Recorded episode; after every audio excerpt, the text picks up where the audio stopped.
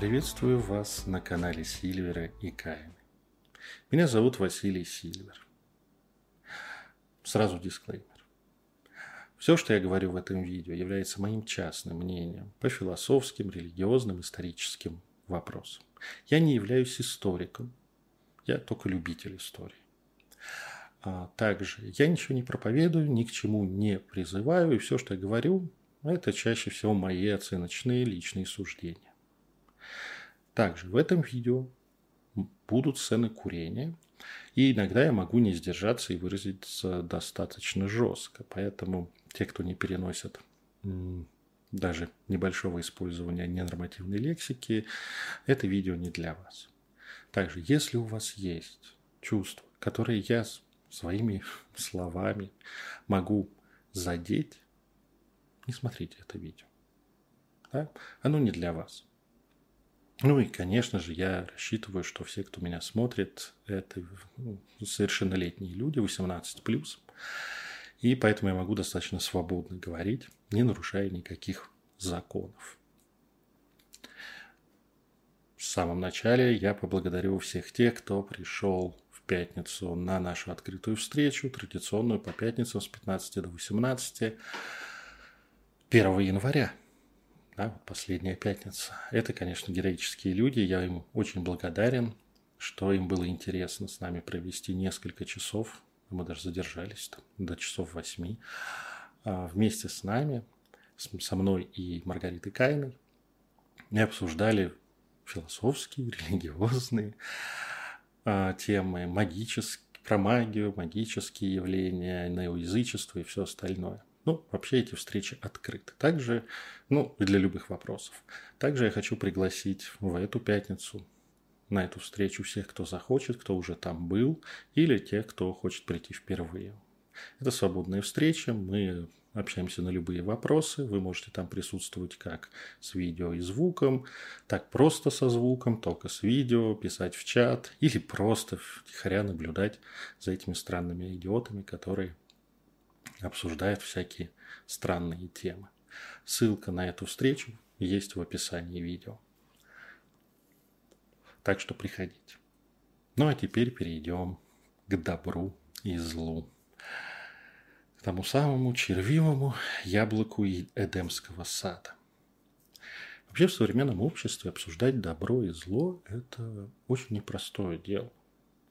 Потому что сколько раз я встречался с ситуацией, когда э, говоришь о условности этих понятий, о предикатах, то есть для кого добро, а для кого зло, об отсутствии абсолютного зла или абсолютного добра. Да, все это спойлеры, поэтому если вам не хочется слушать человека с таким мировоззрением, выключайте. И люди даже кивают, слушают, да, да, все понятно. Но но ведь бросить же человека, там, женщину с ребенком уйти из семьи, это же ну, абсолютно плохо, универсально. Дальше приводишь примеры, когда бы это могло быть неплохо, а может быть даже хорошо, и как. И обратное, что кажется человеку нормой или чем-то хорошим, может оказаться для кого-то злом в какой-то ситуации. И Вообще, если человек не делает специального усилия над собой, то, относясь к европейской культуре, к которой мы все относимся, по крайней мере, я уверен, что на русском меня слушают люди, относящиеся к европейской культуре. Вот. Мы автоматически пытаемся перенести наши собственные моральные нормы, выстраданные а, или завещанные нами, нам предками, что называется, бабушка рассказывала, или как-то еще, или почерпнутыми из социального поля, телевидения, книг, на некие универсали. Да? Мы все время автоматически пытаемся назначить добром или злом для всех людей, для любой ситуации те нормы, которые нам приятны которые нам кажутся верными. Это наследие христианской культуры, которая строится на вот этом тотальном, а, тотальной экстраполяции понятий добра и зла. И здесь я обращусь в прошлое. Как я люблю от сотворения мира, от появления Homo sapiens, поговорю о том, как формировались представления о добре и зле, развивались определенной спиралью. И как мы пришли к жизни такой, которую мы имеем сейчас. Человек разумный, Homo sapiens, это социальное животное. Да, уже предки Homo sapiens были по меньшей мере стайными животными и э, жили группами. И поэтому м, того идеального, уникального человека, который бы был один и определял для себя, что есть добро, а что зло, а потом пришел злобный или не очень социум, который начал ему втирать групповой интерес, его просто не существовало. Да, это гораздо более позднее явление, о чем я скажу. А, Homo sapiens сформировался ситуации, когда есть его индивидуальные хотелки и есть интересы социума. При этом это был социум не, как мы его понимаем, там, даже не тысячи людей, не то что там миллионы, миллиарды. Это был социум 15, 20, в крайнем случае 50 человек. Этим небольшим социумом люди жили одной и той же жизнью, одной и той же бытом, одними и теми же охотой и собирательством да, в рамках вот этого социальной, в рамках этой социальной группы. Понятное дело, что практически не было расслоения, и это было рода такое родовое, практически семейная структура. Да, были контакты с другими людьми, естественно, иначе мы все выродились, но в целом э, вся жизнь человека проходила на глазах других людей. И те нормы правильного, неправильного, хорошего, плохого, которые за счет истории этой группы, за счет простого, простой попытки уменьшить конфликты внутри такой группы, выстраивались. Выстраивались веками. И они работали. Они работали в рамках этих маленьких групп. А при этом, конечно, само понятие добро, зло, ну, это переводы, скорее, если даже мы говорим об исследовании реальных племена, племен, то это переводы современных авторов. Наиболее часто, если мы берем в древности упоминания о таких структурах и те остатки древних представлений, которые дошли до нас, то тут скорее можно говорить о неком, некой чистоте и нечистоте, да, загрязненности. Мир социума, мир человека, в котором жила эта семья, вот этот их мирок, он был чист. Он работал по нормам хорошо-плохо, которые у них сложились исторически, которые были выведены из их истории семьи, а весь остальной мир был в той или иной степени нечестивым. И даже когда приглашались, например, брались в жены женщины из других племен, что чаще всего происходило именно так, они проходили ритуал очищения для того, чтобы перестать принадлежать нечестивому миру, очиститься и стать частью этого мира. Ну, кстати, часть, часто это происходило через ритуал рождения здесь. Да? потому что, ну, как, как может что-то грязное появиться здесь? Только родиться уже чистым. Также и благое и неблагое поведение, да, чистое праведное поведение внутри группы, соответствующее моральным и этическим нормам этой семьи, оно было чистым. Тот, кто вел себя, делал неправильно, он загрязнял себя, становился нечистым и имел, естественно, влияние на всю группу, следовательно, загрязнял весь этот мирок чистых с этической, сакральной точки зрения людей. И существовали определенные ритуалы, которые позволяли очиститься. Ну, в крайнем случае, если человек уже не, не доочистить, не доотмыть, что называется, то он изгонялся из семьи во внешний нечестивый мир, фактически это обрекалось на верную смерть. Человек в те времена не выживал без коллектива.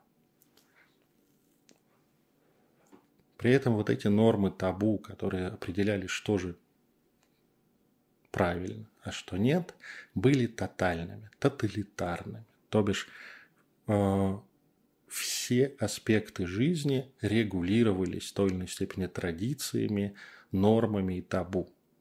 Не было никакой частной жизни. Это вообще идея очень поздняя. Никаких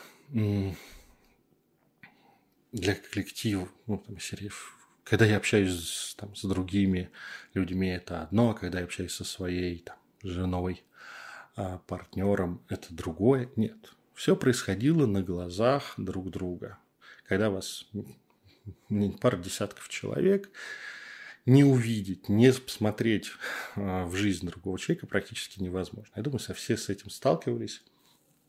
Даже просто в дружеских компаниях или компаниях хобби все равно мы знаем все про друг друга, да, те самые сплетни.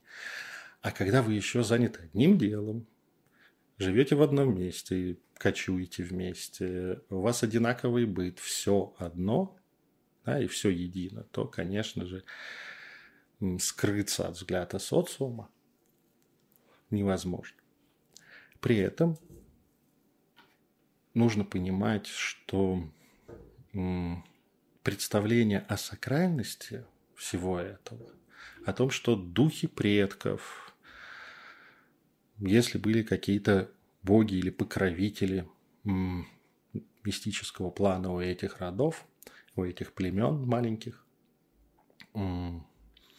что они надстройка, придуманная позже. Нет, это шло все вместе. И легитимность этих норм и правил в том числе обуславливалась не тем, кто силен, а тем, что вот эти социальные нормы являются, во-первых, завещаны духами предков, и духи предков очень сильно не порадуются, если вы это нарушите, а также а, поддержана любыми околобожественными или могучими духами, с которыми вы коммуницируете. И здесь нету вот этого разрыва, который часто в современном обществе можно встретить между неким секулярными правилами и духовными. То, как себя вести, как чистить какой-то овощ или делить добычу или женщин, взятых в набеге на такую же группку, определялось одинаково на духовном уровне и одновременно на бытовом. Вот эта тоталитарная логика, мы ее потом еще не раз встретим. Родоплеменная. Почему? Потому что человеческое большое общество уже, если мы говорим о крупных социумах, никогда не бывает однородным с точки зрения подхода к понятиям доброта, добра и зла, чистоты и нечисти, нечестивости. А на более примитивной ступени всегда есть некие общины, и, кстати, больше всего люди, которые оперируют а, традицией, оперируют вот этой вот памятью предков, некими установками, заложенными. Ну, в современном обществе, часто еще в школе, но и семьей. И для них вопрос, что такое хорошо, что такое плохо, решается, когда сын пришел к отцу и спросил. Да, отец рассказал, и все. Да, до свидания. Дальше этот вопрос не рефлексируется, он универсален. И, это, и эти такие люди, которые живут как бы в еще том племенном варианте, маленькими общинами, они ходят среди нас. Другой вопрос, что им сложнее сейчас, чем когда-либо, но это отдельная тема. И другие понимания добра и зла, они тоже существуют параллельно. Они появлялись и дальше уже там, не исчезали. Да? Это параллельная структура, где более развитые, более индивидуалистично настроенные люди имели некие иные представления, менее, более примитивные, откатываясь часто, ну, или не вырастая дальше вот этого племенного ощущения чистоты и нечистоты в зависимости от социума, в котором, которому ты принадлежишь. А, что из себя представляли эти нормы, эти табу в древности? Фактически это был набор, конечно, отражающий историю, среду обитания, да, там в пустыне одно, в джунглях другое или в северных лесах, но некий социальный аспект был достаточно повторяемый. Почему? Потому что люди везде люди. Да, как бы мы ни отличались, определенные социальные взаимодействия общие, эмоциональные реакции и так далее. Мы все-таки один вид. И поэтому правило социального общежития, человеческого общежития, оно во многом повторялось, оно было универсальным, хотя и не признавалось за другими, что они там правильно все делают. Нет. Но, конечно, очень похоже. Да? Там запрет на произвольное убийство члена своего, своего рода или своей группы. А за отсутствием частной собственности там даже краш не было, поэтому там более простые вещи. Опять же, как решать за проблемы любви, а, желания быть с этой с конкретной женщиной и так далее. Конечно, опять же, весь градиент выстраивался, но в целом Фактически это был семейный, семейная группа, и многие семейные отношения построены по тем же самым нормам, что и века назад. Это сотни тысяч лет фактически. И в таком вот варианте человек жил. Конечно, бывали эксцессы, поэтому были наказания, точнее очищения, о которых я сказал, и далеко не все хотелки соответствовали. Именно к этому периоду фундаменталисты, да, те, кто любят оперировать какой-то такой простой истине, и нас и отсылают. Да, говоря, ну есть же простые человеческие истины. Да, они просты, когда у вас 15-20 человек, и вы вместе кочуете по лесу, собирая, охочась, там, в каких-то пещерах живя. Ну, все нормально. Но как только происходит неолитическая революция, а это переход от охотников-собирателей вот этого варианта хозяйства к возделыванию и выращиванию скота, уходом за домашними животными, ситуация начинает меняться. Революция произошла не на пустом месте. Большая часть э, населения планеты человеческого вымерла. Ну, просто потому что съев да, людей стало так много, что они съели биосферу. Очень серьезно. И огромный тотальный голод, ну, понятно, шел по планете волнами, привел к очень жестокому отбору. Да. Именно тогда каннибализм поднимается снова свою голову. Да. Всегда существовал, но это все-таки не было нормой. Да, есть себе подобных. Здесь же, конечно, когда жрать нечего, люди возвращаются к этой практике из раза в раз. В итоге сформировались передовые группы, да, которые сумели воз... научиться возделывать почву, за счет этого выжить. Или ухаживать за животными, не уничтожая их просто на мясо а как-то поддерживая численность. Ну, это сложный процесс. Перехода он занял не, одну, не, одно, не один год, это уж точно. А, возможно, не одно тысячелетие. А... Но в итоге сформировались более сложные социальные структуры. Во-первых, именно новый стиль хозяйственно, неолитический, позволил общине от нескольких десятков превратиться в общину в несколько сотен, а иногда тысяч людей, которые могут кормиться с ограниченной территорией и прекрасно себя чувствовать. Попервой, судя по всему, старые нормы добра и зла старые вот эти табу, представления о жизни, они работали, да, некой справедливости. Но при такой численности, при такой производительности хозяйства, при таком социальном компоте начали выделяться такие штуки, как частная собственность. На данный момент, ну, изначально не частная, а неких родов, да, но все равно отличная от других. Да, это получает, появляется расслоение общества. Кто-то богаче, кто-то беднее. Проявляется даже определенное разделение труда. Кто-то лучше воюет и охотится, кто-то лучше собирает или возделывает почву. То бишь, получается уже не такая равномерная единая структура, и она вся собрана из кусочков вот этих прото-человеческих обществ, да, того самого там 10, 15, 50 а, численностью в 50 человек кланов. Пока это все произросло от одной маленькой общинки, там, присоединяя какие-то рядом, да, это еще можно было неким договором, неким некой традицией, ее видоизменяя, модифицируя, регулировать. Но когда этих общин становится очень много. В рамках одного вроде бы единого социума.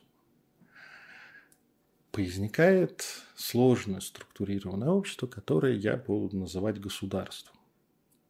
Да? То бишь неким обобщающие многие общины, объединяющие многие общины социальной структуры. Оно может по-разному устроено, но в рамках этого государства, опираясь на, один, э, на одни и те же традиционные нормы, существовать уже невозможно. Слишком различны. Плюс территория начинает достаточно серьезно расширяться. И появляется новое представление, формируется о добре и зле – оно становится ну, государственным. То бишь, государство вынуждено, чтобы решать конфликты между кланами и родами, ввести новые формулиру... общие правила. Опять же, они не вводятся просто с точки зрения «мы тут войны, и мы всем говорим так жить».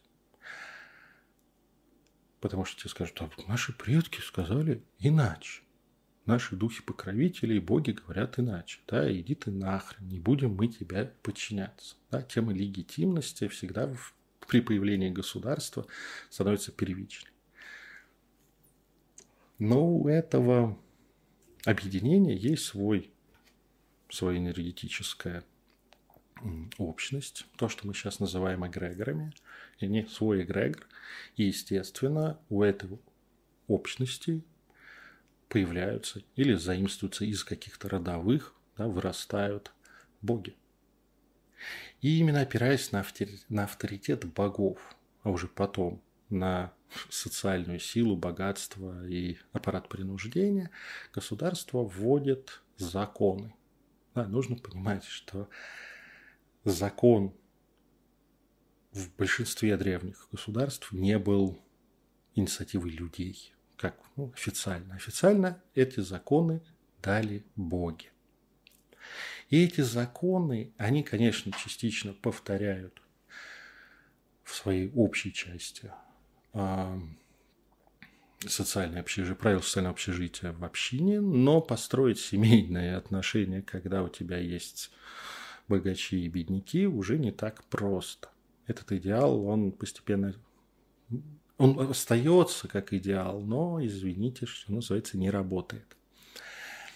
И закон – это некие общие правила, а все по мелочи, кто как чистит ту самые фрукты, кто какой рукой подмывается и э, как надо брать, как надо праздновать свадьбу или как отношаться с женой в постели, это все остается на уровне клановых, родовых традиций. Пожалуйста. И этими, кстати, отличиями эти кланы гордятся во многом, потому что все-таки для ощущения общности внутри клана нужно понимать, что есть другие, они по-другому живут. Да, мы уже все вместе. И, конечно, наш клан очень самый чистый, самый классный, самый праведный. Остальные похуже, но тоже ничего. А вот там, за границей, вот там, в другом государстве, там уж совсем, что называется, люди не знают ни правил, ни законов, не понимают, что такое добро и зло. Они вообще какие-то нечестивые. Но формирование государства некого надобщинного, надобщинной системы формирует и такое явление, как города, где собраны, во-первых, представители многих общин, во-вторых, очень часто города оторваны от простой сельскохозяйственной жизни, да, и обслуживают какие-то иные административные, ремесленные, торговые задачи.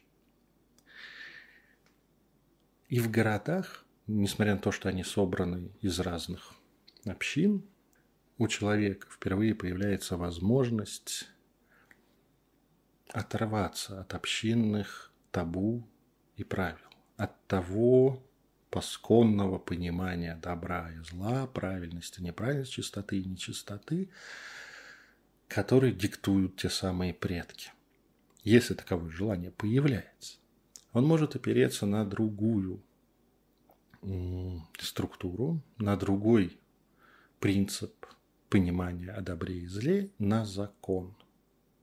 Он же божественный, он поддержан административным аппаратом. По нему ну, живут в первую очередь в городе. А традиции, табу – это уже как бы на более мелком уровне. Человек может выжить в городе, не опираясь на вот эту сложную структуру кланов. Постепенно, не сразу, не в самых ранних городах. Плюс к этому в городе происходят это места торговли, места общения, коммуникации, часто межгосударственной и международной, как мы сейчас скажем, торговли. Ну и люди вынуждены так или иначе настраивать отношения с людьми, которые ну совсем не свои, ну совсем не из других а, родов, других кланов, других государств с другими законами. Так или иначе, это выгодно, это необходимо. И что характерно? Государство очень часто, может быть, не, не на идеологическом уровне, хотя и так тоже, приветствуют тех людей, которые опираются прежде всего на закон, а не на обычай. Хотя сам закон уже может, ну, при применении законов регулироваться обычаем этого города, ну и так далее. Но появляются вот эти отщепенцы. А в знании и понимание того, что есть и нормально живут люди с другим взглядом на жизнь, даже с другими законами, другими богами, с другими... И их не надо тут же убить, съесть, ограбить. А с ними можно коммуницировать. Вот он там приехал, живет, все нормально. Он сдвигает психику человека в сторону того, что универсальность, тотальность закона сильно падает в его представлении. Ну, как бы окей, если я могу переехать в другой город, там будут другие законы, или вообще уехать нахрен из этого государства, там будут третьи, и тоже вписаться, ну, что называется, а почему я считаю, что эти законы ну, самые главные, универсальные? Да, здесь боги положили так, в другом месте по-другому. Замечательно.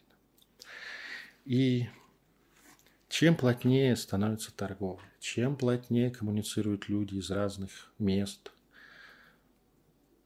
тем чаще возникает явление, как индивидуальный подход к добру и злу. То бишь, человек, опираясь на свой личный опыт, понятно, что когда-то в семье он сначала получил социальную норму, социальную рамку, а дальше, опираясь на свой личный опыт, свои представления, свои даже интеллектуальные построение начинает говорить о том, что вообще-то то, что хорошо для одного, не всегда хорошо для другого. Что нет универсалии, что нельзя сказать, что это всегда добро, а это всегда зло. Везде и в каждый момент жизни. Каждый момент уникален. А так как закон очень общий, он не тоталитарен чаще всего в начале своего существования, ну, достаточно долго, он не регулирует каждый вздох человека, то появляются суды, появляются системы решения споров. Чем сложнее живет общество, тем неоднозначнее ситуации, в которых люди живут, люди попадают. Их нужно как-то разрешать. И на все это, естественно, влияет не только сакральные представления, не только законы и бюрократия, но и простые человеческие отношения. Кто кому нравится, кто кому заплатил, кто кому своя, кто родня. И внезапно вся вот эта общинная справедливость тотальная в этом мире уже оказывается не работающей совсем. Именно по причине вот этого отрыва от общинной справедливости, от общинного понимания чистоты, нечестивости, добра и зла, всю историю человечества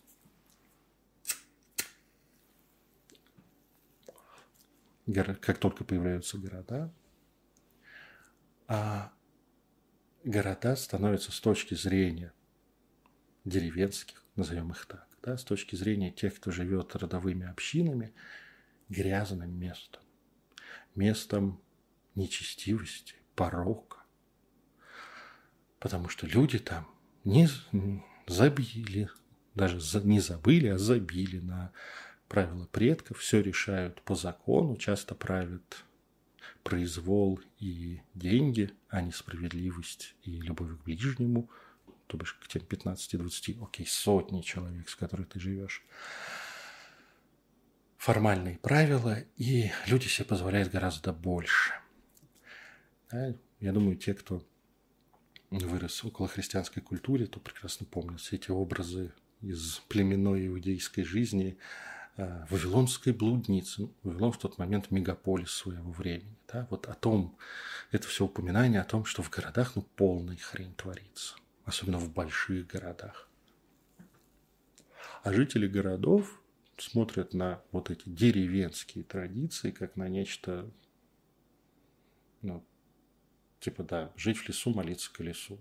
Ну, ребят, все сложнее, все не так, как вы думаете.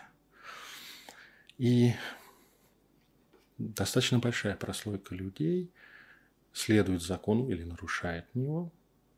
И кстати, закон подразумевает не очищение, а наказание. Да, потому что ты совершаешь преступление перед властью и Богом, богами, и тебя наказывают. Это более демонстративный акт, а не акт э, очищения тебя или от тебя общества. Конечно, он наследует там, тем самым ритуалом, но он уже выделяется как некая у, другая схема менее связанная с моралью, больше связанная с э, правилами внешними. Их можно уже не разделять. Вот этот индивидуализм цветет и пахнет. Мои любимые предикаты. Да? Для кого добро, для кого зла. Окей, за это мне дадут по голове, посадят в тюрьму, отрубят все конечности. Это мне будет плохо, если меня поймают. Ужас просто падение нравов невероятное. При этом формируется еще одна ступенька, да, интеллектуалов, людей, которые во многом работают уже не руками, а головой, интеллектом в той или иной степени. Вот. И, конечно, среди них очень много жрецов, да. Как раз жрецы – это, что называется, часто одни из первых, кто работает не физическим трудом или не сражается в рядах вооруженных сил. Вот. А жрецы имеют контакт с божественным, с богами, которые эти законы написали, которые, ну, по крайней мере, так считается, одобрили, да, акцептовали эти правила. И наиболее развитые из них, из жрецов, конечно же, а не богов, ощущают новое, не формализованное, не формализуемое в принципе чувство, ощущение сообразности, гармоничности, адекватности ситуации, когда невозможно применить конкретной ситуации, событию, действию какие-либо простые прописанные формальные правила, а работает вот это ощущение гармоничности. При этом его нельзя сформулировать законом, его нельзя ввести закон. Сколько раз пробовали, херня получается. А, это некое этическое чувство. При этом, а, опираясь на него, во-первых, все получается гораздо лучше, а во-вторых, а, боги в большей степени поддерживают именно эту этот стиль, тех, тех, кто способен на это. Их немного. Но они уже считаются мудрецами, продвинутыми людьми. Конечно, попытки это объяснить тем, кто не дошел до этого уровня понимания, приводят к формированию всяких очередных правил, как эту гармонию соблюдать в бытовом уровне. Ну, потому что сколько не объяснять, что ты должен почувствовать с собой, своей там душой, духом, истинным «я», как угодно. А человеку, который нет этих ощущений, да, он максимум, что может соотнести там либо свое эго, эгоистичное желание, это в лучшем случае, в худшем случае животные желания, которые ограничивались как раз табу и моральными нормами общины. И такой, что это вот это? Нет, ему объясняют. Ну, дальше просто записывают а, в соблюдение гармонии мировой а, социальные нормы и законы. Да? Пожалуйста. Но важно для рассмотрения вот этого явления добра и зла, понимание его, универсальность Потому что оказывается, что человек, обладающий вот этим этическим чувством, чувством гармонии, маат, как сказали бы египтяне, неважно, в какой культуре он вырос, каким законам он следует, он чувствует в одной и той же ситуации, в одно и то же время одно и то же. Гармоничность или негармоничность, сообразность, действия, события, решения, мысли – и так как коммуникация достаточно сильно развита к тому моменту между разными народами, да, появляется идея, концепт, что вообще-то это прямая, это чувство, это прямая коммуникация человека с чем-то даже не божественным, а надбожественным, неким принципом, невыражаемым индивидуальными личностями, как боги, но проводимые ими во многом. Да? И боги поддерживают, что да, да, да, круто, так и надо. А что есть вот это некое универсальное чувство, единое для всех, а дальше воспринимается как единое для всего мира. Отличная идея, круто, действительно оно так переживается, офигенно. Вот это вот чувств, этическое чувство. Буду называть его так, хотя, конечно, оно гораздо выше, чем просто чувство, да, чем просто интуиция. Что же у нас получается дальше? А дальше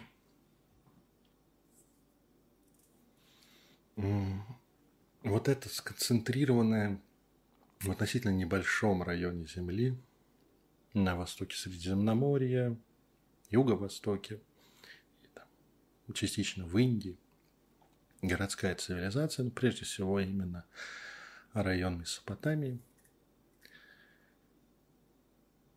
исчезает. У меня есть отдельное видео про катастрофу бронзового века. Апокалипсис был вчера. Фактически из-за ряда климатических, стихийных бедствий и климатических изменений, стихийных бедствий и нашествия варваров, следующим за этим, вся высокая цивилизация схлопывается. Это происходит полторы тысячи, примерно полторы тысячи лет до нашей эры, то бишь три с половиной тысячи лет назад. И на руинах когда-то высокой, много сотен тысяч города, много сотен тысяч людей, высокая цивилизация, технология, в которой, конечно, на общинном уровне, на уровне деревенщин в большей степени жили традиции и табу в городах в большей степени следовали закону, а высшие интеллектуалы и жрецы развивали в себе этическое чутье, этическое чувство. Вот это все сносится нахрен. Фактически отбрасывается на тысячелетия назад. Во всем окружающем мире, опять же, такой высокой цивилизации мы не находим. Это все погибает, и представление о добре и зле падает, не сводится к выживательному общинному пониманию. Ну, потому что люди, чтобы выжить, потеряв огромную часть населения, собственно, обращаются к проверенным предками э, схемам взаимодействия. Снова постепенно выстраиваются государства, постепенно формируются законы, идет некое возрождение очень медленное. И где-то к шестому-восьмому веку до нашей эры, с одной стороны, есть те места, где не прервалось понимание добра и зла, как вот этой сложной структуры для каждого свое фактически для каждого уровня развития. А есть территории, где, с одной стороны, царствуют общинные нормы, а с другой стороны, есть память о каких-то вот иных представлениях.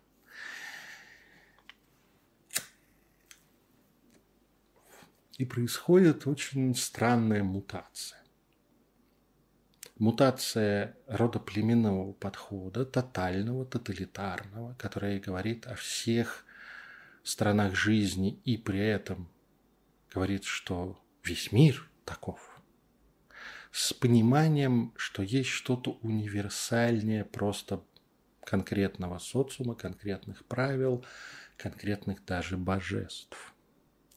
Набор. Этот, э, эта мутация выражается в проповеди пророка Заратустры или Заратуштры, в зависимости от произношения. Зороастризм становится первой системой, претендующей над государ... на надгосударственный уровень, претендующий на то, что он говорит о мироздании в целом, обо всем мире – но при этом четко говорит не продвигайся вверх, и ты почувствуешь, как оно, что есть этично, что нет, что гармонично, что нет. Он говорит четко, в этом мире есть два начала. Первое начало – идеальное, прекрасное, абсолютное добро, которое создавало и создает этот мир идеальным, прекрасным, добрым, и есть зло.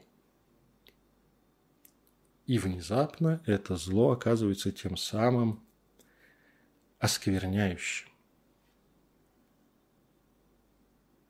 извращающим, портящим вот этот добрый, прекрасный мир, оно прорвалось в этот мир, и это Можно почитать, я не буду сейчас лекцию по зороастризму делать, но это фактически микст универсалий высоких жреческих через универсальность племенного понимания, минуя закон, где чистота понимается как служение добру абсолютному, а не чистота понимается как служение злу, который портит все в этом мире. И весь вопрос для человека, на чью сторону ты встанешь. Такой вопрос. Ну. И если ты встаешь на сторону добра, ты прекрасен. Если встаешь на сторону зла, ты ужасен. Да? Есть неопределившийся.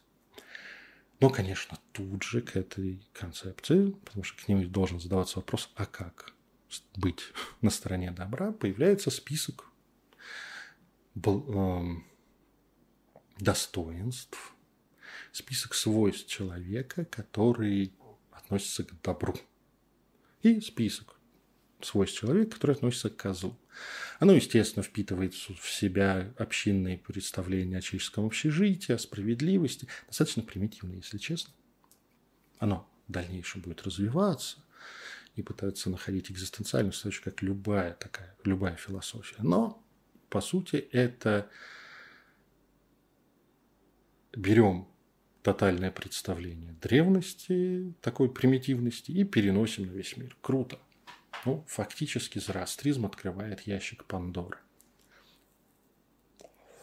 в дальнейшем. Именно на базе него, его вот этой философской инновации будут построены в дальнейшем многие тоталитарные концепции одобрезли. Примерно в то же время, в VI веке до нашей эры, принц Гаутама в Индии начинает проповедовать буддизм.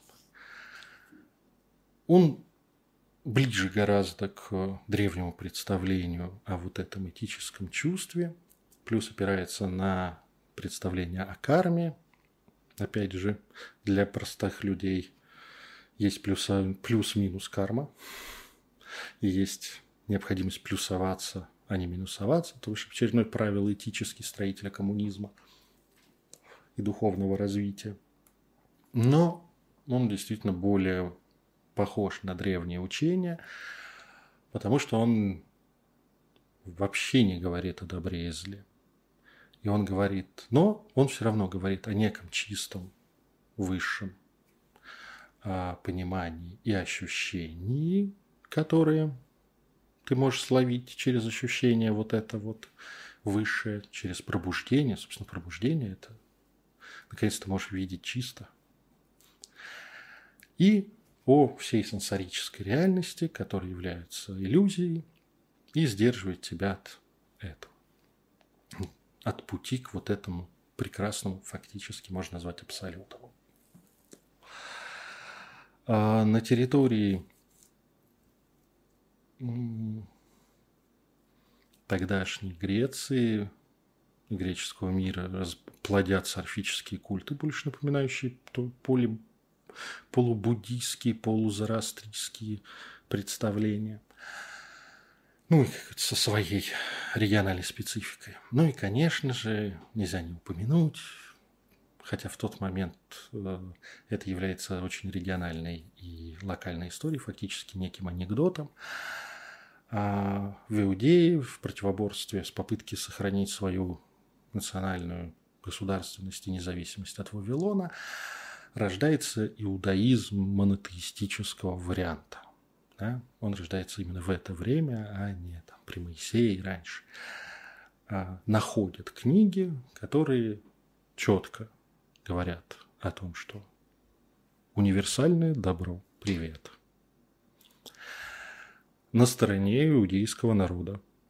Тех, кто верит в конкретного бога, всех остальных свой пантеон они выкидывают, включая жену этого бога, выжигая ее рощи нафиг. Вот кто на стороне этого Бога при этом иудей, тот праведный, притом по факту своего рождения. Надо просто соблюдать договор с этим Богом. А все остальные, весь остальной мир – это говно и зло. Персонификации зла опять, в отличие от зороастризма, не происходит, не появляется абсолютного, абсолютного силы зла. Да? В, талмуд, в талмудическом иудаизме его нет. Только в каких-то иудейских сектах, как мы потом увидим. А есть просто некое отличие чистых, заключивших правильный договор с правильным, единым, единственным Богом, и всех остальных, которые говно. Им ничего не светит. Ну, специфическая локальная история. И еще 600 лет это ни о чем для мировой культуры не говорит. Она просто вызывает удивление. Такой странный микс. Ну, фактически это родоплеменная идеология, поставленная на службу государства. Ничего нового, кроме опять вот этой идеи универсальности. А весь мир так сделан для нас. Ну, так-то и представляли себе древние. А почему мы в живопи? Ну, потому что пока что наш Бог не послал того, кто нас из жопы вынет. А вот когда пошлет, весь мир будет наш. Ну, специфическая история. И в ней было бы вообще не имело смысла упоминать, если бы не дальнейшая мировая история религий. Ближний Восток живет вот неким возрождением старых представлений. Они, скажем так, их с удовольствием раскапывают, пытаются найти вот эту вот истину. И смешивается зороастризм, буддизм, орфей, орфеический культ, древние представления, потому что боги-то не сильно поменялись, несмотря на все это. Набор богов в многих местах не изменился. И постепенно это все цветет и пахнет. Для европейской культуры, конечно же, важен эллинистический период, который начинается где-то с IV века до нашей эры, завоевание Александра Македонского, когда греческая культура становится универсальной, потому что она все, они все завоевали, и она впитывает в себя все эти, все местные представления. И греческая, во многом европейская культура уже да, и наша европейская культура основана на ней, становится общей. И постепенно в этом мире все пойдет своим чередом, то бишь. Чем богаче и сильнее города, чем больше в них людей, тем меньше общинных правил, а, добра и представление добре и зле становится индивидуальной, и есть общий закон. Те, кто имеют возможность путешествовать и жить в разных местах, или хотя бы об этом слышать, общаться с иными людьми, да, постепенно вырабатывать свой индивидуальный этический кодекс, что, по их мнению, добро или зло, а наиболее продвинутые начинают следовать вот этому пробужденному чувству сообразности, гармоничности. Все, казалось бы, как и было. За исключением вот этого небольшой прививочки глобального добра и зла, которая вырастает в, гречес... в, чи... в определенную часть греческой а, философии и формируются такие неоплатонические, платонические учения, философские концепции, где мы видим тот же самый абсолют, а, как изначально прекрасный, добрый и все остальное – Э, стремление к нему добиться, собственно, вот этого через материальное животное, его преодолевая тем или иным способом. В некоторых случаях а, вот этот вот иллюзорный, материальный, испорченный, оскверненный мир а, просто создан злым началом. Такой тоже есть, демиургом. В каких-то случаях этого нет, просто имманентная форма мира – так оно живется, да, что сближает с буддизмом. Ну, разница там в списках добрых и злых деяний, да, то, что тебя продвигает, и то, что тебя обратно во власть тленного мира возвращает. Ну, разные концепции, как туда вписываются боги и так далее. Но вот эта вот философская составляющая появляется. Она многих интересует, так как она именно в рамках нее дается хоть какой-то намек на как чувствовать помимо, как чувствовать гармонию помимо своего животного эгоистичного чувства. Так что появляется и вот такое отдельное направление. Да, при этом об этом же говорят высший уровень жречества, только со своей колокольни. Это меньше пропитываясь идеями добра и зла. Да, нужно понимать, что к этому моменту нигде за всю историю не формируется представление о, ну, кроме зороастризма и дальше его влияния, о неком злом имманентном божестве, который хочет и через людей во многом испоганить этот мир.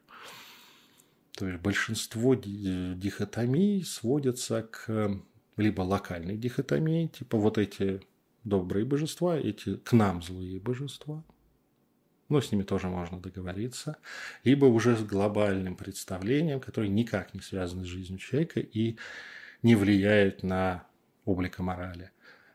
Это противопоставление некого мирового порядка, как некой устроенности и неких тоничных сил хаоса природы, ну, катастрофу мы тут недавно помним, а, которые пытаются его разрушить. И это сражение происходит. Но оно не на уровне душ людей происходит, а на уровне глобальных процессов. Это, что называется, отдельная фишечка.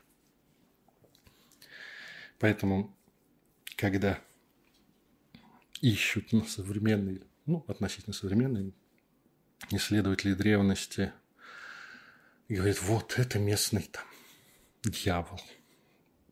Нет, это не руководитель сил зла. Это просто хтоничное явление мира. Да?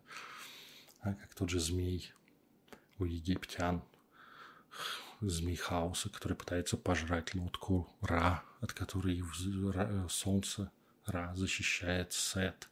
Опять же, да, тыкая в Сета, вот он плохой бог, да, он не очень, да. Конечно, замечательный бог войны, Запада и, в общем, достаточно э, человека к людям достаточно зол, но он никогда не воспринимался злом, тем более абсолютным. Ну, жест, жесткий товарищ. Надо быть аккуратным. Да? Да?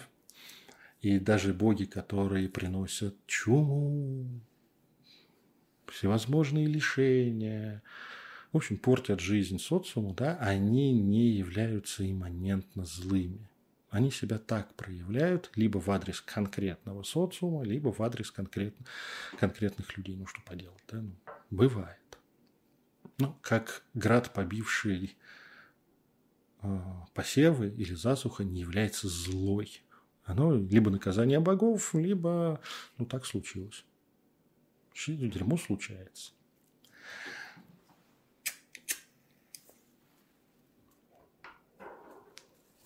Поэтому, кстати, не очень ловят каких-нибудь жрецов ведьм, колдунов и других астрологов, и никак над ними не измываются, которые могут обрушить несчастье на людей. Нет, ну как бы, а им-то нахрена.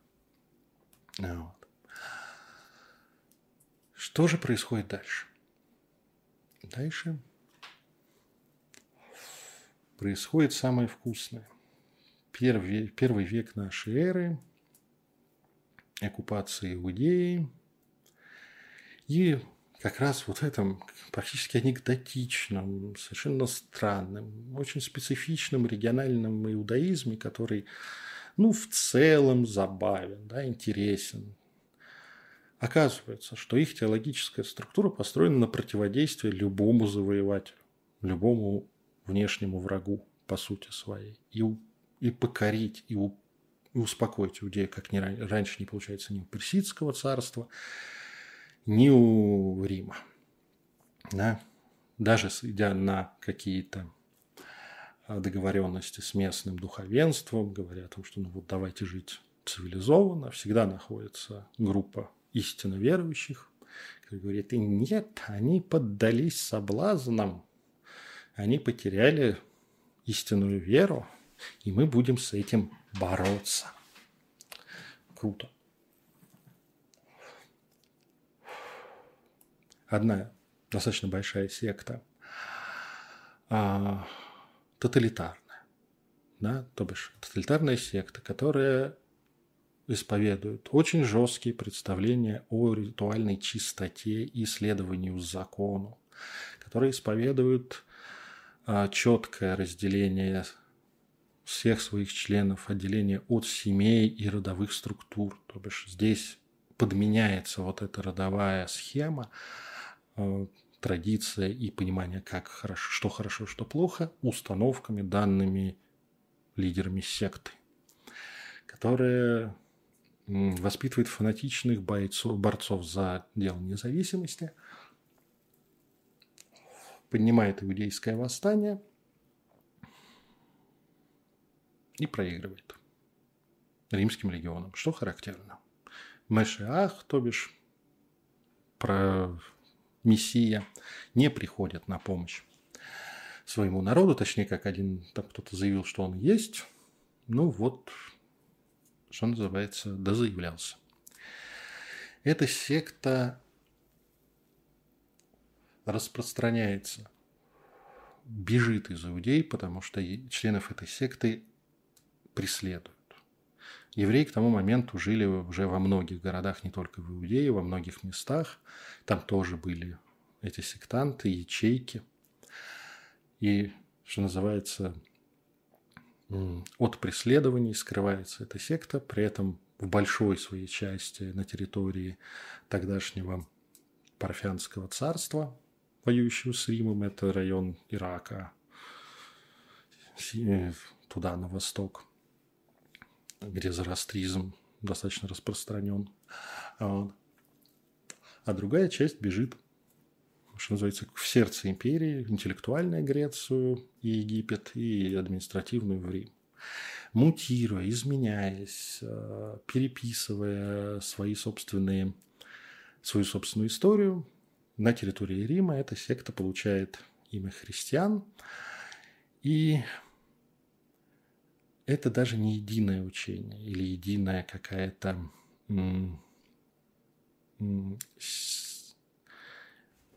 группа. Она тут же рассыпается на множество сект. Как любая тоталитарная секта, она не может быть глобальной, она не может быть большой. По самому учению, да, по самому принципу формирования, отказу от имущества, от семейных связей, а слепому следованию текст, э, тексту книги, закону и его трактовкам, а иногда и написанному просто э, главами конкретных общин, большим это, ну, у них не получается быть единым. Да, кто-то более-менее друг с другом дружит, кто-то не дружит, и оно, что называется, распространяется. А, единственное, что после такого сокрутительного поражения появляется новая идея крутая, что не одним, у некоторых сект, э, вариантов этой секты, что не только иудеи могут. Вообще, да, они заимствуют универсализм еще больше, да, теперь уже наднациональный. То бишь пофигу, эллин ты или иудей, римлянин, грек, перс или кто еще, да кто угодно, финикиец. Если ты входишь в секту, ты наш, а все остальные зло. Весь остальной мир. Ну и все ждут конца света, тот самый приход Мессии новый, потому что первый Мессии пожертвовал собой, как оказалось, не тот, который поднимал восстание, а, вот, а более ранний. Ну, потому что того поднять на знамя, ну, это серии «Вот тебя тут точно». Первый же римский э, прокуратор просто всю секту нафиг вырежет. Развесить на крестах, если ты лидера восстания возьмешь на знамя. а его предшественник. А вот. И формируется огромное поле. Главное, что там есть. Там более такой своеобразный микс, опять же. Есть абсолютное добро, но выраженное субъектом, конкретным божеством, единым, и он вообще один. Он добро. Есть зло, весь остальной мир. В ряде сект этим злом рулит какое-нибудь какое создание, ну, так как ведущий у нас... Ну, и дальше идут споры, да, это самостоятельное божество, контрбожество или по каким-то образом часть благого, но есть зло. И душа человеческая, место битвы добра и зла, привет зороастризму, правила, по которым ты будешь чист и благой, напишет тебе лидер секты.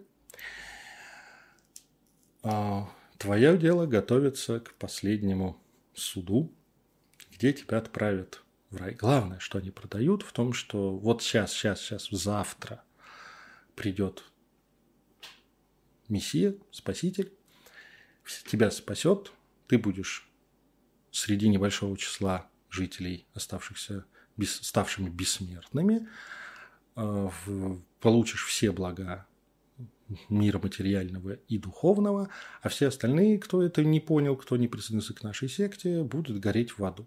Если твой дорогой человек или тебе кто-то важен, и он не, не присоединился к этой секте, ну, извини, его судьба будет очень грустной, поэтому твоя задача его к себе перетянуть. В таком вот формате и в иных форматах, там огромное количество вариаций, более архаические, сохранившие более иудейские или следы иудаизма в себе в, на территории Востока, Парфянского, а потом Персидского царства. А эти секты расползаются. Их дофига.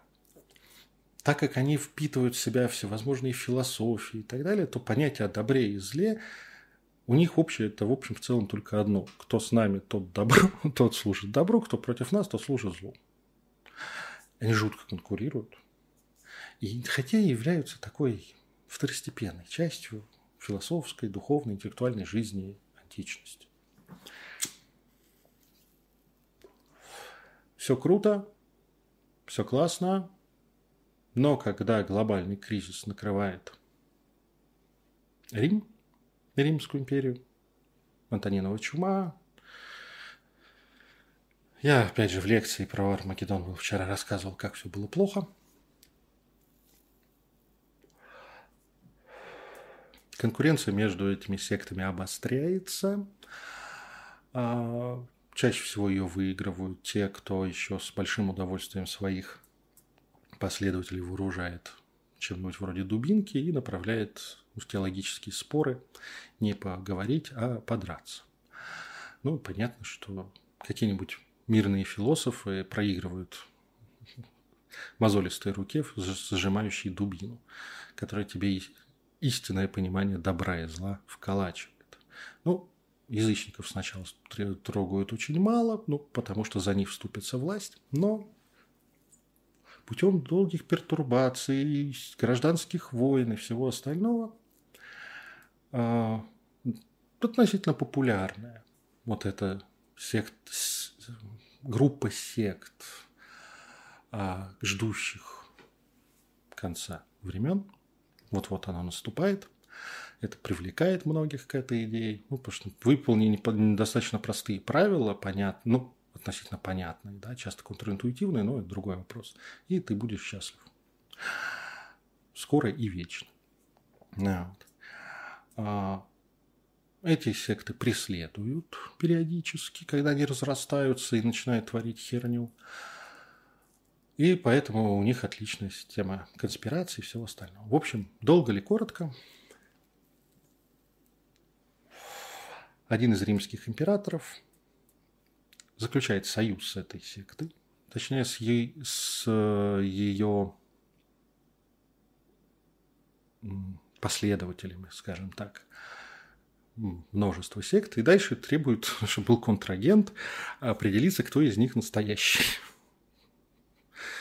Происходят соборы, там очень много милых, интересных историй. В итоге побеждает та партия, которая говорит, да, мы настоящие, мы классные, все остальные говно, дорогой император, можно твоих солдат вырезать тех, кто говно.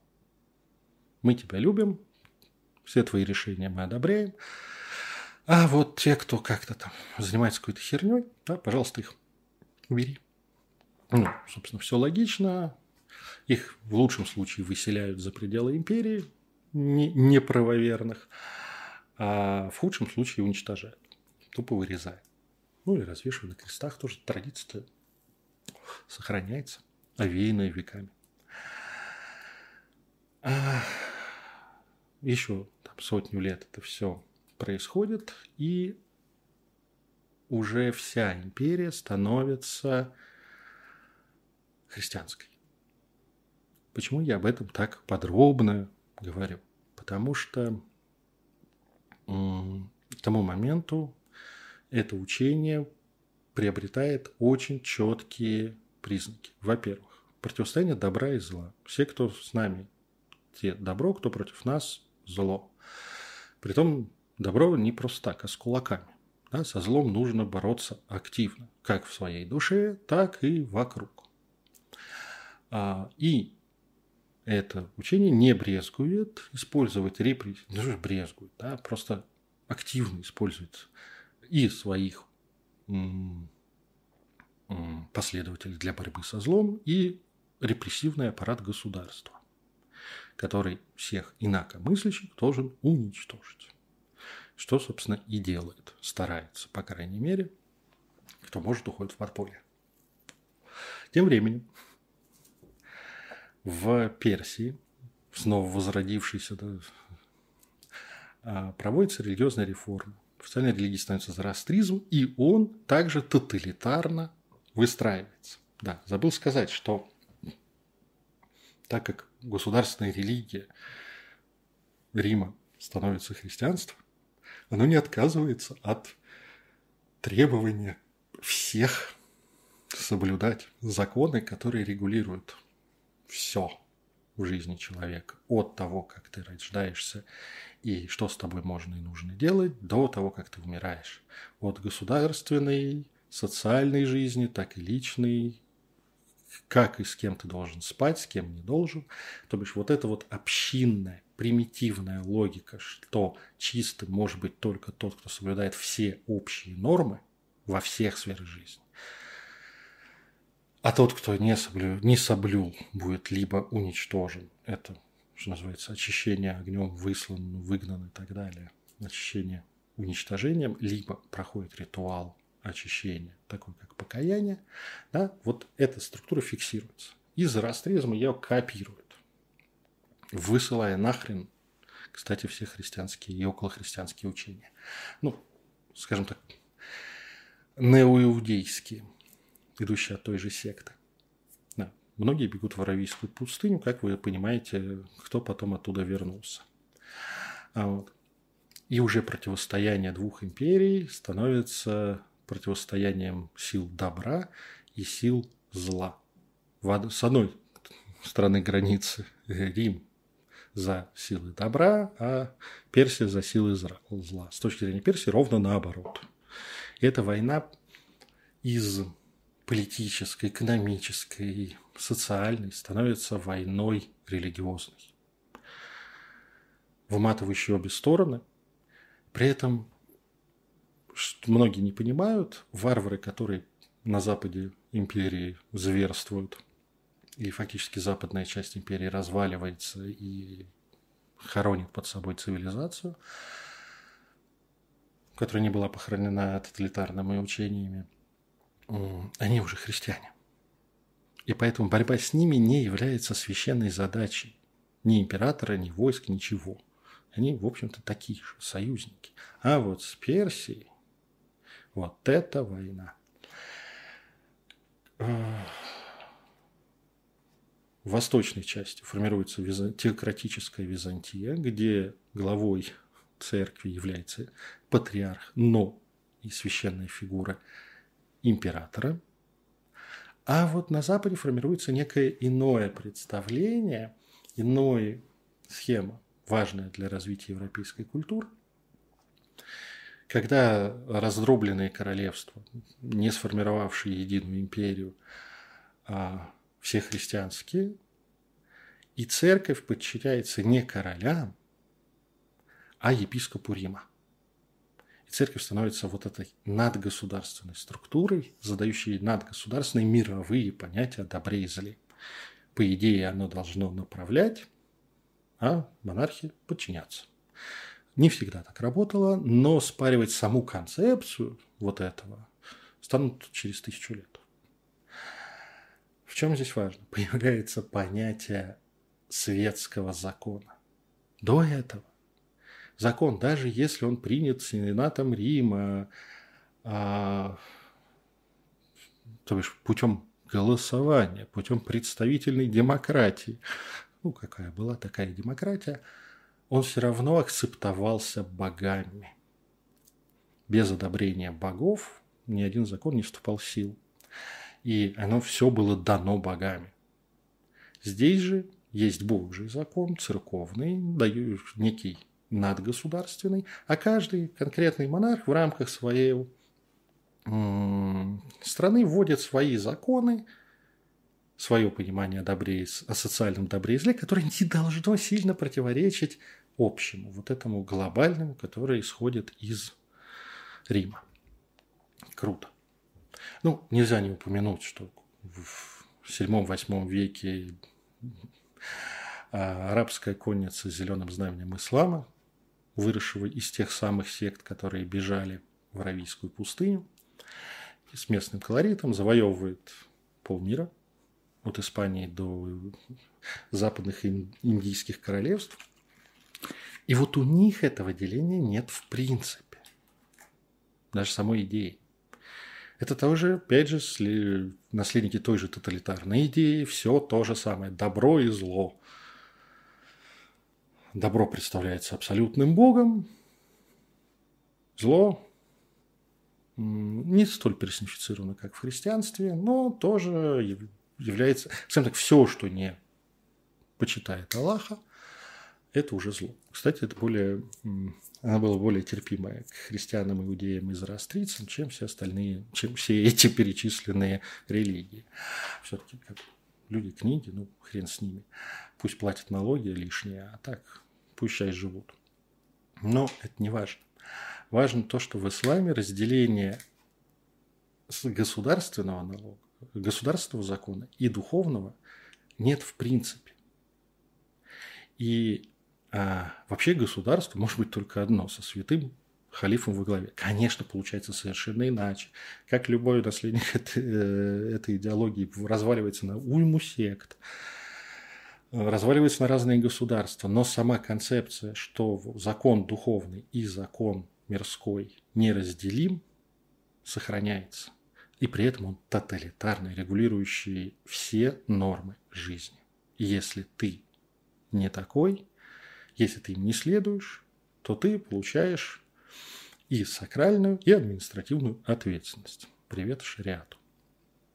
Вот. Европейская культура, европейская жизнь погружается в тоталитарную идеологию глубоко.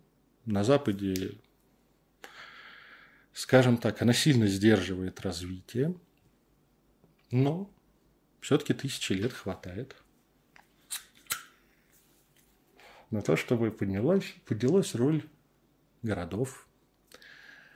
Ну, Византия тем временем постепенно отступает от своих границ, его, ее осаждают, и она, в общем, считая себя наследником Рима, постепенно умирает. Хотя просуществовало еще вот тысячу лет, да.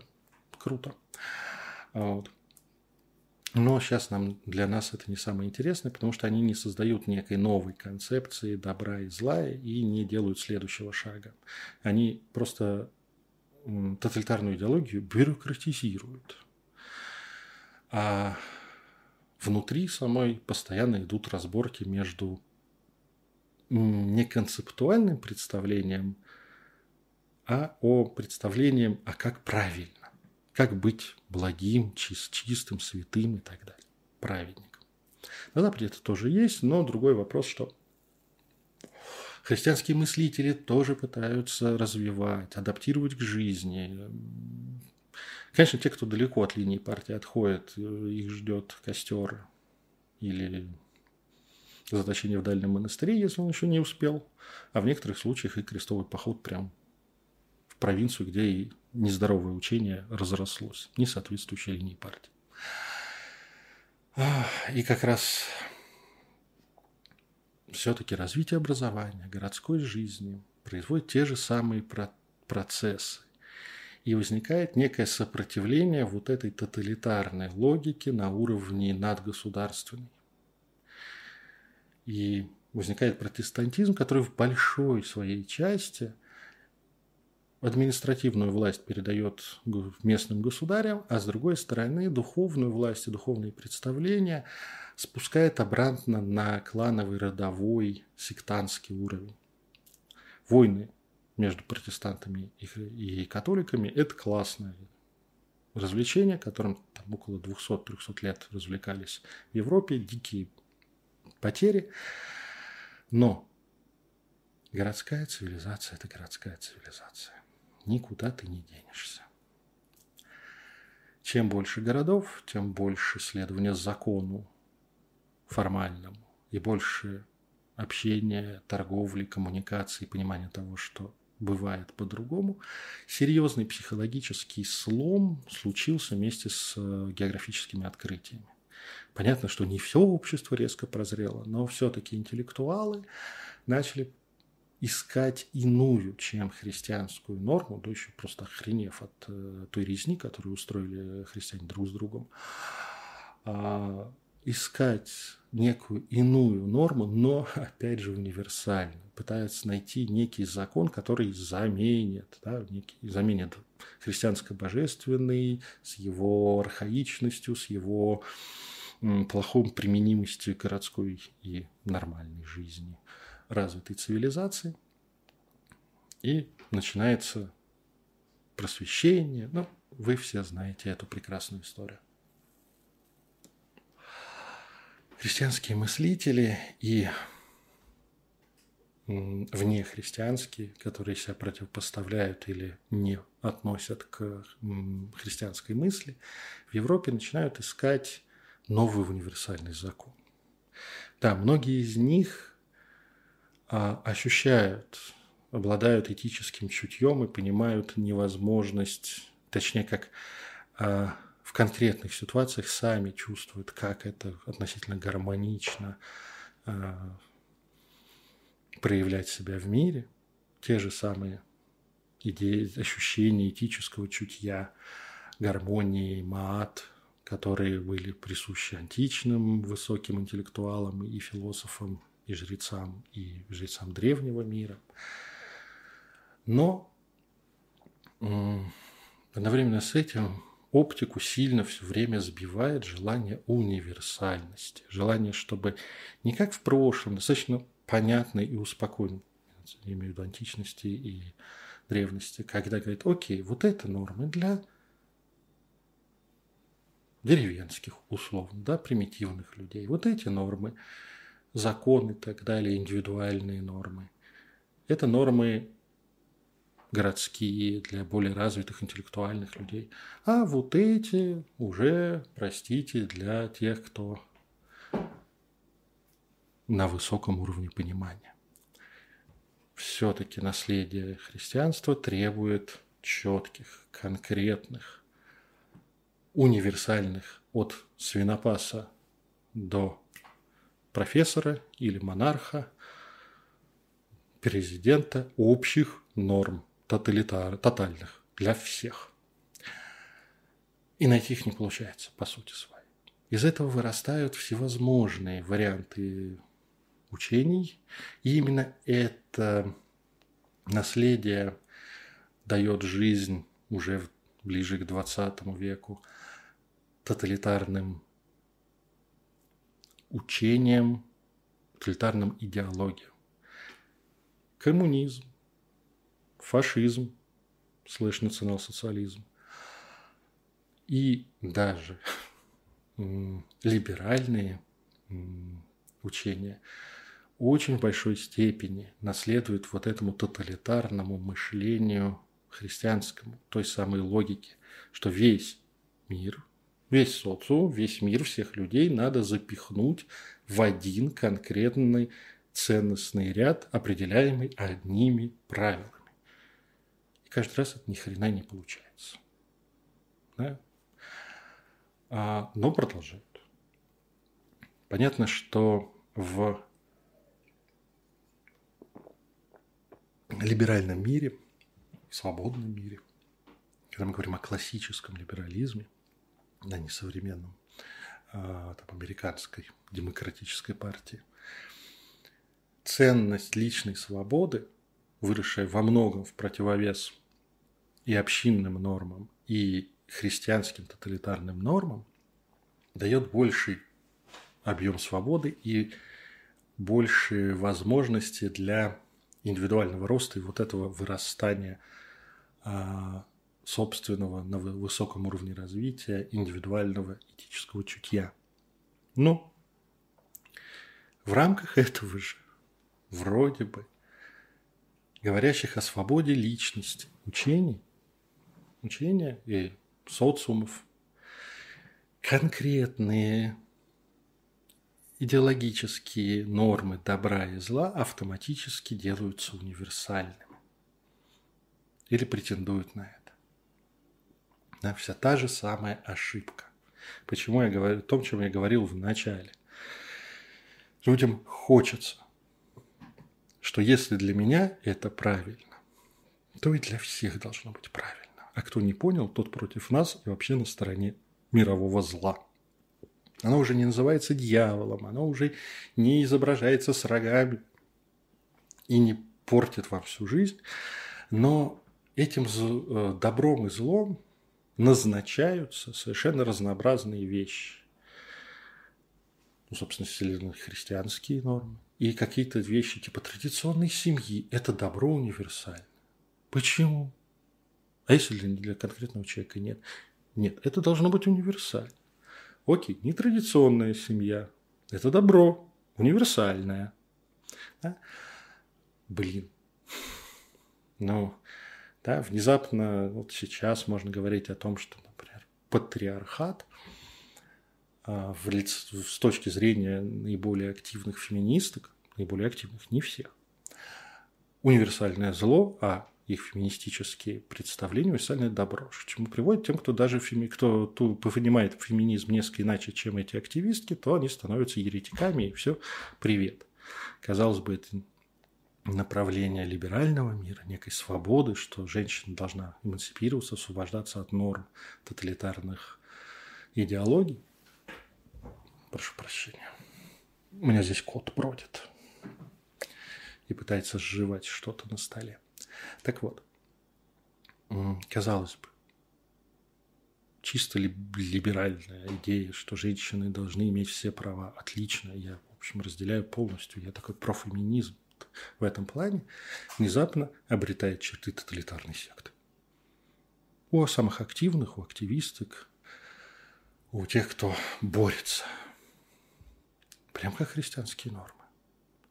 Это касается всего. Неважно, на каких позициях, что есть добро, что есть зло, стоит человек, то его тянет за счет тысячелетия, тоталитарных, ну, полутора тысяч лет фактически, господства тоталитарной, тоталитарного мышления, тоталитарных представлений о добре и зле, автоматически, даже освободившись от этого, а, люди тянутся или сами пытаются выстроить вот эти жесткие догмы. Глобальный и тотальный. Но одновременно с этим, конечно же, наша цивилизация, наша городская, урбанистичная, скажем, по-современному, урбанистичная, наша открытая всему миру цивилизация впитывающий в себя огромное разнообразие, оно все больше и больше начинает напоминать те нормы древности. Плюс к этому те, то ощущение и восприятие реальности, когда для каждого добро и зло – это свое, есть закон общий, есть то, что вредит нашей жизни, а что не, а, и то, что помогает, но это не тотальное зло или тотальное добро, а правильное или неправильное действие определяется в момент этого действия, в момент – когда этическое ощущение, чувство своего высшего «я», чувство гармонии дает сигнал. А если ты ошибся, если это было не оно, то в дальнейшем твоя задача, чтобы не допустить такой ошибки, лучше научиться чувствовать и понимать это ощущение. И это становится больше. И больше, чем в древнем мире и в античности. Мы туда идем. И вот, завершая этот длинный спич, длинная речь, что я могу сказать? Когда мы говорим о добре и зле, если мы говорим на широкий современный социум, то, конечно, лучше говорить с предикатами всегда указывать, для кого, для чего, с какой, исходя из какой позиции то или иное событие или действие является добром или злом. Давать оценочные суждения лучше четко указывая о том, что они оценочные. Мне оно нравится, мне оно не нравится. Для меня это добро, для меня это зло. Мне от этого плохо, мне от этого хорошо. Конечно, в современном открытом мире, по-моему, запускается следующая итерация. Я думаю, что она пройдет гораздо быстрее, чем в всех предыдущих обществах. Когда мы снова оказываемся видными друг другу посредством интернета, посредством социальных сетей, алгоритмов и всего остального. Да, и, и фактически скрыть что-то из своей жизни ну, в итоге не получается. Если вы чем-то заинтересовали других людей, они все про вас узнают. Да? Вплоть до самых интимных моментов. Ну, во многом вы сами тем или иным образом об этом расскажете. Или же это можно легко отследить из баз данных. Что поделать? Плюс к этому, как и древнее общество, совсем древнее, примитивное, ничего не забывается. Интернет помнит все и стоит заинтересовать э, кого-то своей персоной, а, а это интерес к вам как к персоне, это является социальным капиталом в нашем реальности. И это, собственно, один из наилучших способов э, самовыражения и монетизации, то есть жизни за счет самовыражения то вы тут же оказываетесь на свету просвеченным. И здесь на вас начинают валиться комментарии, хейт, разных представлений о добре и зле. При этом, если вы удовлетворите одних, то другие будут не удовлетворены и также на, на вас нападут. Да? Вот эта попытка опять на новом уровне коммуникации возродить тоталитарную, ну даже не христианскую, а тоталитарную общинную логику представления о хорошем и плохом, добре и зле – оно есть, и оно происходит. Но я уверен, что оно пройдет те же итерации. Через закон, либо некие принципы общие для большого информационного пространства, где э, голоса тех, кто будут кричать «Вот он, 15 лет назад не той стороной высказался, не так высказался о ком-то. Ну, блин, эти деревенщины, они ничего не понимают. Да? А вот мы интеллектуалы, пусть маленькие. И как бы весь этот хейт просто трем и в бан. А с другой стороны, возник, будут возникать совершенно прекрасные моменты, связанные с вот этой вот этим высоким чувством сообразности и гармоничности, не основанный на индивидуальном, на индивидуальном не эгоистичном, не идущем от эго, хотя я его очень люблю, а идущем от вот этого чувства мат, гармонии. И это станет ведущим постепенно. Да? На мой взгляд, мы движемся туда. Вот. Но когда вы слышите хоть что-то про абсолютное зло, универсальное добро и все такое, знаете, с вами разговаривает человек в данный момент, находящийся в этом вопросе, в плену тоталитарного мышления, либо общинно-родового, либо тоталитарно-идеологическо-религиозного. И, кстати, если вы человек свободной воли да, и считаете себя вправе выбирать, то рекомендую обходить стороной учения мистические, ну я же все-таки мистик, а мистические или иные организации, группы, где вам обещают рассказать про универсальное добро, про универсальное зло, дать критерии и написать список способов быть праведником. Вот мимо этого надо проходить аккуратно, благодаря и посылая нахрен. Потому что наша природа во многом тянется к такого рода сектам, такого рода общинам в этом изменяющемся, хаотичном, непредсказуемом мире, где непонятно, что хорошо, что плохо, кому хорошо. Блин, вот в этой всей хере некое спокойное место, где все понятно, где все также понимают мир, как и ты, и также разделяют понятие универсального добра и зла, оно привлекает. Но оно заставляет то самое духовное чутье, тот самый компас этический, сбиваться, деградировать. И вам, вас оно ведет к дезадаптации. Потому что, конечно, лучшее действие, наиболее адекватное, универс... не универсальное, а сиюминутно правильное и эффективное в современном социуме может быть продиктовано исключительно вот этим внутренним компасом. Ну что ж, на этом я завершаю сегодняшнее видео. Спасибо вам, что вы дослушали мой, мою речь так долго и до конца. И снова приглашаю вас на наши скайны открытые встречи по пятницам с 15 до 18 в Зуме. Ссылка в описании видео есть. Приходите, пообщаемся на тему добра и зла, этики, морали, мистики, магии, мантики, религии, эзотерики. На все эти темы, вообще на любые темы, которые вы сами принесете туда. Я буду раз, рад вас видеть. Ну, также ставьте лайки или дизлайки, в зависимости от того, понравилось ли вам это видео. Подписывайтесь на этот канал.